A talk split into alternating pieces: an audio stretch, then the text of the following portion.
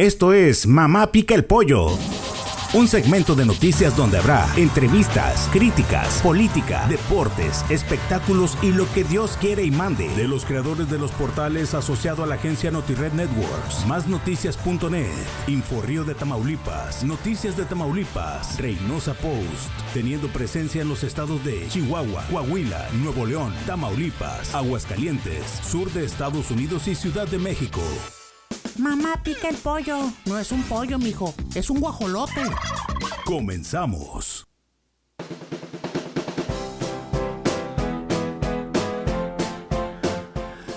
Buenos días, buenas tardes, buenas noches. Mi nombre es Fernando Guevara y le doy la bienvenida a esta edición número 2 de Mamá Pica el Pollo TV segunda temporada. Hoy es, estamos 14, jueves 14 de octubre de 2021 y este día me complace la visita en este estudio 54.com del director del periódico El Independiente, antes pollero, Bernardo García Medina, viudo de Fox. Mi querido Fernando Guevara Ramos, viudo de Salinas de Gortari y hoy de López Obrador. Qué vida la tuya, Pelao, ¿cómo estás? Muy bien, Me da Bernardo. mucho gusto saludar a la gente de Monterrey y a la gente de Coahuila, Tamaulipas y puntos intermedios. Y todos. Desde la tierra de los nopalitos acá en Chihuahua. Y te andan buscando todavía que pagues lo que debes allá en Tamaulipas, dice la gente Cuyito de, de Pu y Julio Guzmán y toda la gente reporteros de allá. Que pagues lo que debes, porque ya ah, te sí, fuiste. tengo que ir a pagar una manda de rodillas, sí es cierto. Así es, porque llegaste allá y nomás te fuiste y dejaste muchas mujeres adoloridas. Sí, hombre. Y luego a todas les dije, me voy a casar contigo, nomás me saco la lotería. Primero salió otra cosa que la lotería. Así es. Oye, primero que nada quiero recordarle a todos los que nos escuchan a través de nuestra red de NotiRed y los portales afiliados como, afiliados como el Independiente, másnoticias.net, notired.mx y la, nuestra capital en notired.com.mx. Eh, les recuerdo que este programa se escucha a través de Spotify, se escucha de Google Podcast, se escucha a través también de Apple iTunes y Amazon Music. Eh, ya no se puede quejar Bernardo de que no me sé las cosas porque ya tenemos una segunda temporada.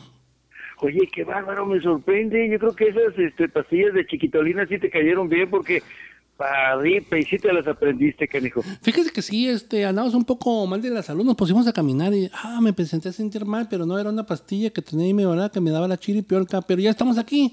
Y, fíjate, me gusta, me gustaría platicar contigo y abrir este tema que estamos aquí en, en este en esta edición de Mamá Pica el Pollo. Tú, tú, este, Bernardo, ya está allá en la ciudad de Chihuahua, empezaste y viste cómo inició el gobierno de Maru Campos, cómo inició todo este proceso de cambio eh, de la salida de Javier Corral, que fue muy cuestionada, y de ahí a lo que es este, pues ya no sé, cambio de panistas o este cambio de gobierno, o cómo la ves tú, cómo has visto este cambio. Fíjate, mi querido Fernando, que afortunadamente se fue el que ha sido el peor gobernante de los chihuahuenses, eh, Javier Corral Curado. ¿Por qué? Porque se dedicó a cosas frívolas, a no trabajar, a no atender a la gente. Fue un personaje insensible, lejano, omiso y muy gastador. Claro, como no era dinero suyo. Entonces la diferencia es muy grande, mi querido Fernando, porque eh, este gobierno empieza, en principio, históricamente por tener a la mujer, a la primera mujer gobernadora del estado de Chihuahua. Segundo, eh, llega enfrentada con este anterior mandatario que se pasó todo el sexenio perdiendo dinero, inventando recursos, inventando acusaciones, abriendo carpetas de investigación contra su antecesor. O sea, Oye, contra oye, César pero Duarte ahora lo acusan, lo están acusando hasta que torturaba gente. Estuve viendo que allí que estaba hablando Marcelo González Tachiquín, que los presionaban de tal manera que hasta tenían que dar su mordidón de 100 mil pesos mensuales para que no los metieran ahí a- en cintura y, y que hicieron muchas cochinadas. Fíjate, y, y lo más grave es de que una de las personas que estaban implicadas por un supuesto desvío de recursos murió, murió por falta de atención médica de COVID. Él murió afectado de COVID. Los demás este, internos o procesados o sentenciados o imputados, porque hay muchas cosas, hay, hay unos que no tienen ni siquiera sentencia.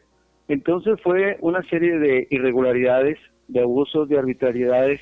Hay gente a la, a la que obligaban a declararse culpable, a autoincriminarse.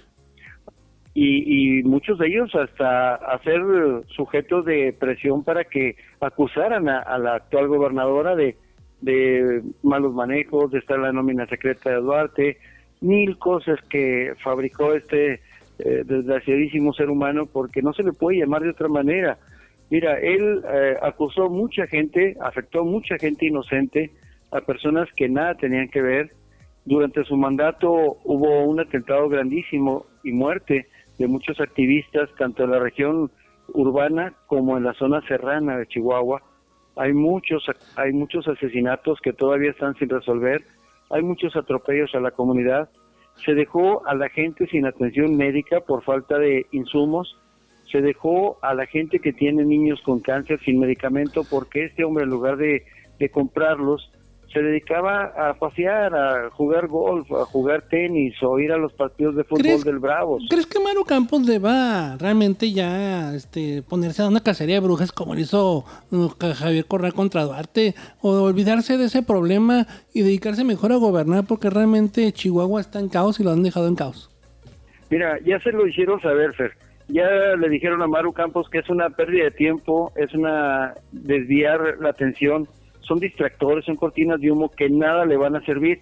Por eso, ahora en estos días ella puso a funcionar el plan, el, el COPLADE, que es la Comisión para la Planeación y Desarrollo. Si tú te fijas, es una copia de todos los planes que ha habido desde hace 50 años. Escuchas uno y los escuchas todos. Pero no le van a dejar que malgaste el dinero de los chihuahuenses, no le van a permitir que agarre otra vez la, la pelea contra Javier Corral, y no le van a permitir que desvíe la atención a problemas realmente urgentes. No la van a dejar. ¿Crees que quieren cuidar su imagen? ¿Quieres que, ¿Crees que Marco Cortés quiere cuidar la imagen de Maro Campos para que sea presidenciable y que no se meta en esos problemas? Exacto. Exacto, por ahí va, mi querido Fer. A, a no la van a poner en el, en el tentadero ni la van a meter a las patas de los caballos. A mí me queda claro, me queda claro que Maru Campos pertenece al grupo de Moreno Valle y toda la gente, porque ahí está mucha gente respaldándola. Ahí estuvo Tere Jiménez, que fue la alcaldesa de Aguascalientes, dándole la vuelta, y, y mucha gente de ese grupo eh, que casi fue extinto en el gobierno pasado.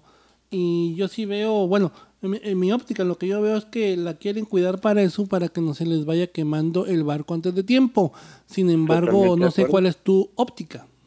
Mira, es eh, totalmente de acuerdo contigo, mi querido Fernando, porque Amaru Campos es un activo político muy grande, que a pesar de, de Javier Corral, a pesar del Partido Acción Nacional, a pesar de que Javier traicionó a los suyos, a la gente del partido, a su plataforma, a su ideología, y a los ciudadanos, ella no puede caer en esa dinámica. ¿Por qué? Porque es un desgaste prematuro que no se lo van a permitir.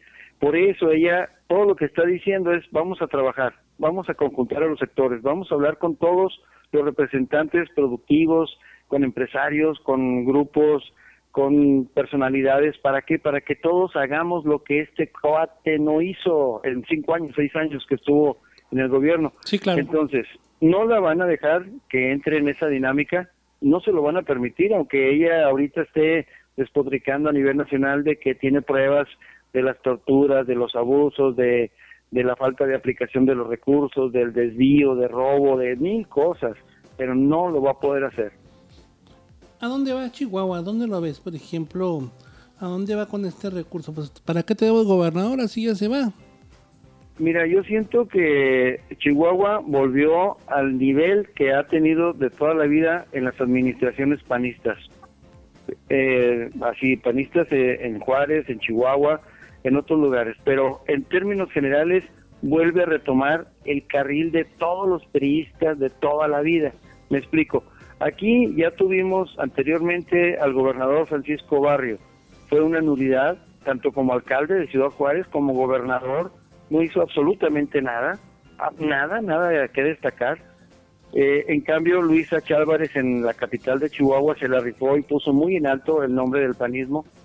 En Juárez fue eh, Francisco Villarreal que recuperó todo el dinero de los puentes internacionales para que se tradujera en obras en beneficio directo, no solamente para Juárez, sino para el resto del Estado.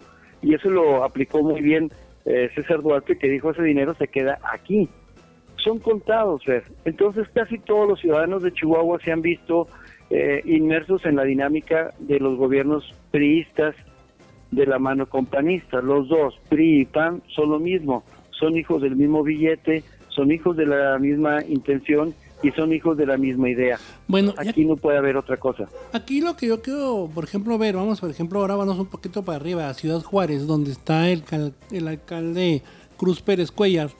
Eh, ¿No consideras que esta puede ser una piedra en el zapato para el panismo? Porque pues, viene con todo el apoyo presidencial, ya están anunciando los programas presidenciales, son bandera de Cruz Pérez Cuellar como la regularización de los chuecos, como todo este tipo de cosas. Eh, ¿No consideras que puedo opacar cualquier trabajo estatal? Pues lo tiene que hacer, mira, es que eh, acuérdate tú que Cruz pues eh, tiene origen y, mamó de la leche del pan. tiene, tiene, tiene su centro azul. sí, tiene su como, como las Tutsi Pop. sí, entonces eh, al principio le echaron un montón todos los morenos porque pues no era de los suyos, eh, se inconformó porque no fue Mira, candidato a la gobernatura. Como me la pongan, no era de los suyos, pero es un candidato ganador. Exacto. Ah, mira, contra Viento y María en un candidato ganador que refrendara las, las cosas del postulado que trae ahorita Morena y que va a ser una piedra, por supuesto que ya lo es. Mi querido Fernando, él está haciendo una campaña directa de confrontación, pero no de estarse peleando, sino de confrontación de programas. Y de, trabajo, o sea, ha, brillado, yo siento, bueno, lo que estoy viendo en lo que del arranque de, las, de varias administraciones, yo siento que han brillado más los alcaldes que el mismo gobierno estatal. Yo he visto que brilla mucho Marco Bonilla, que están, los veo sin parar, veo también a, Cruz Pérez Pella sin parar. Eh, no veo todavía un rumbo, rumbo del Estado, porque, bueno, pues, lo único rumbo que hemos visto que hemos pedido prestado, ¿verdad? Pero sí veo, sí veo que Cruz y los demás sí están avanzando todavía y, se ve, o sea, se, no, se nota. Oye, pero fíjate que es un error llegar a una administración estatal y gobernar a punta de tarjetazos.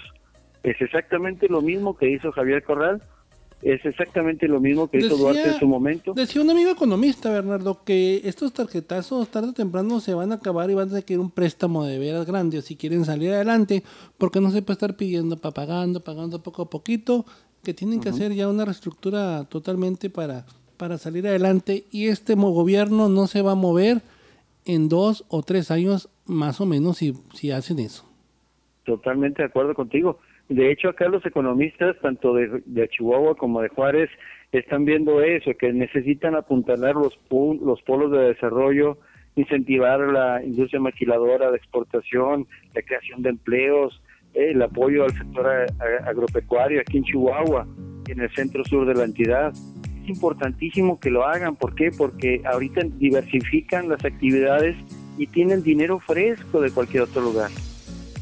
Pero eso es importantísimo que la gente lo entienda porque si vemos que un gobierno está pidiendo prestados, así, eh, préstamos rápidos para pagar supuestamente la nómina, está viciado de origen. ¿Y de, cuánto, ¿de cuánto es la nómina? Estamos hablando que estamos hablando de nómina de 900, 900 millones de pesos. Eso es lo que yo quiero entender. Que cada vez estamos gastando 900 millones de pesos en nómina. Es, es una exageradísimo ese gasto. Oye, pero fíjate, y no le dice nada al exgobernador, no le piden cuentas, no le dicen, señor, te robaste hasta, hasta los en gastos para Navidad, para sueldos, para salarios, pago de proveedores no lo meten a cuentas, no le piden absolutamente nada. ¿Por qué? Yo no sé. Entonces, ¿qué va a pasar? La gente se va a cansar y va a decir, ah, como es del PAN, no le va a pedir cuentas a, Corral. Ah, como es amigo de López Obrador, Corral va a ser el próximo secretario de Comunicaciones y Transportes o cualquier otra. Bueno, pero la, la, venganza ya se está viendo en medios nacionales. Ahí está Maru despotricando en contra de Javier Corral exhibiendo lo que le cocinaba a Andrés Manuel en sus visitas. Acuérdate que a Corral le gusta, a Corral le gusta mucho el chile y le gusta hacer salsitas. Sí, sí, sí. El, famosísimo caso de las rayadas que se le quemaron. Ah, ándale, ¿se acuerda? Sí, sí, sí, claro. Pero no sé por qué sacaste la relación del Chile, pues si él es abstemio. No, no. Acuérdate que es una persona muy recta y siempre ha sido muy recta. Yo no me río porque sí es cierto. Eso es todo lo que tú dices, eso y más. Oye, pues sí, fíjate, está, está muy, muy gris el panorama para el estado de Chihuahua, mientras Sí. otros estados empiezan a, a salir de esta pandemia a rajatabla, como dicen por acá. eh, no veo todavía un plan, un plan de rescate real, real para Chihuahua. Mientras tanto, nuestras fumarolas en el, en el- la Secretaría de Gobierno, el amigo César Jauregui, pues dicen que ya parece locomotora de tantas cosas que tienen que arreglar de fume y fume. Pero mira, volvemos a lo mismo. Él, él es gente de sistema, igual que, que Maru. Los dos se hicieron a, a punta de trancazos del PRI. Los dos vivieron de los beneficios del PRI. Entonces, ¿cuál es la intención? Si tú te fijas ahorita, está conformado por muchos priistas de todos los grupos. Muy pocos panistas en los puestos claves de decisión del recurso, la captación del billete. Nada más. Pero en términos reales, la gente sigue sin empleo, con muy pocos trabajos y mal pagados, sin asistencia médica digna o decorosa. No hay para dónde salir en esta pandemia y ahora tampoco en recuperación económica. Pues- Entonces tiene que ser muy inteligente, sea, Esperemos, esperemos que le vaya muy bien a, a Maru Campos, que sus intenciones realmente sean buenas, que realmente eh, lleve al Estado y lo saque de la ruina en que la tienen administración tras administración, eh, en la tarea maratónica. Acuérdese que este no es un negocio personal, no es llegar a gobernar para servirse, como muchos se sirven, y llegan como este los próceres de ante la corrupción y resulta que al final fueron más corruptos. Así es, y no dejaron ni el cajón, ni las llaves, ni un mapita para indicar dónde quedó la lana. Es eh, lamentable y es vergonzoso que la gente de Chihuahua siga eh, ponderándolos y poniéndolos tan alto y, y, y haciéndole creer que son los paladines de la justicia, la honorabilidad, la rectitud, cuando se han demostrado en todas las administraciones panistas que no saben gobernar, pero sí se saben servir con la cuchara grande. Bernardo, pues te agradezco. Oye, por cierto, ya dejando el tema de los maruchans y los eh, y la, esta política, déjate informo, el día de A hoy ver, me di cuenta que nuestra amiga Roxana Vázquez ya fue nombrada directora del diario de Chihuahua en la sucursal de Parral. Muchas felicidades, Rox. Chiquita baby, hay que ir a saludarla, hay que felicitarla. ¿Te acuerdas? que vale la Rox, pena. Rox andaba en la campaña del, del equino del equino chihuahuense, alias el caballo. Sí, Eh, sí, ella sí. era la mera mera, bueno, ahora ya la agarró el, el grupo de eh, Rodríguez y Aguirre, dijeron, vénganse para acá, vamos a, a seguir haciendo el periodista. Y, y qué bueno, me da gusto, me da gusto porque tiene mucho potencial. La felicito, la felicito por esto. Sí, yo también la felicito porque realmente sabe hacer su trabajo, Fer. Hizo un estupendo trabajo al lado del caballito. No lo tenía todas consigo el caballito, pero ella lo hizo ver bien como candidato, como aspirante. Y ahora ya al, al frente de un periódico con ese peso, con ese prestigio a nivel Estado, pues qué mejor. Mis parabienes, un abrazo, una felicitación a Roxana. Iba a ser un papel estupendo, mi querido Fer. Así es, Bernardo. Bueno, pues te agradezco mucho, te gustó por haber acompañado este día en el Mamá Pica el Pollo segunda temporada. Te vuelvo a invitar cuando tenga chance que nos platiques más, más sobre tus aventuras con el señor Ildefonso Vega, ese señorón que te acompaña para todos lados. Sí, hombre, pues es que ya antes de llegar a pagar una manda al glorioso, sacrosanto lugar del jefe, tengo que ponerme las pilas acá en Chihuahua para espabilar esqueletos y mover espíritus, porque hace falta por allá ir a, a- a moverle el avispero a, a los regios. Ten mucho cuidado porque te pagará Cusclán. Pero bueno, pues sí, hay que tener mucho cuidado. También cuídate tú de, de las subidas y bajadas de la presión, de la presión, hermano. Así es la presión. Ah, por cierto, ¿dónde podemos eh, leer eh, las eh, aventuras del halcón nocturno? en el Independiente, elindependiente.net, ahí está a la orden para todo lo que ustedes quieran leer, escribir, comentar, decir, criticar, todo se vale. Y les recuerdo que el Independiente es repetidora de Torre Fuerte. Sí, sí, sí, estamos al pendiente y al siempre que lo necesites, Fernando, con muchísimo gusto nos enlazamos contigo, estemos donde estemos, para saludar a toda la raza, tanto de Nuevo León, Coahuila, Tamaulipas. aquí estaremos para lo que sea. Muy bien, pues estamos, muchas gracias de regreso por haber participado en esta edición número 4 de Mamá Pico Pollo, segunda temporada. Yo soy Fernando Guevara, me acompañó Bernardo García Medina. Esta fue una edición más de El Pollo Abur. El Pollo fue una producción de NotiRed Networks México. Los contenidos aquí presentados no son nada serios y por eso nadie debe escuchar este programa. Coma tacos y tripita.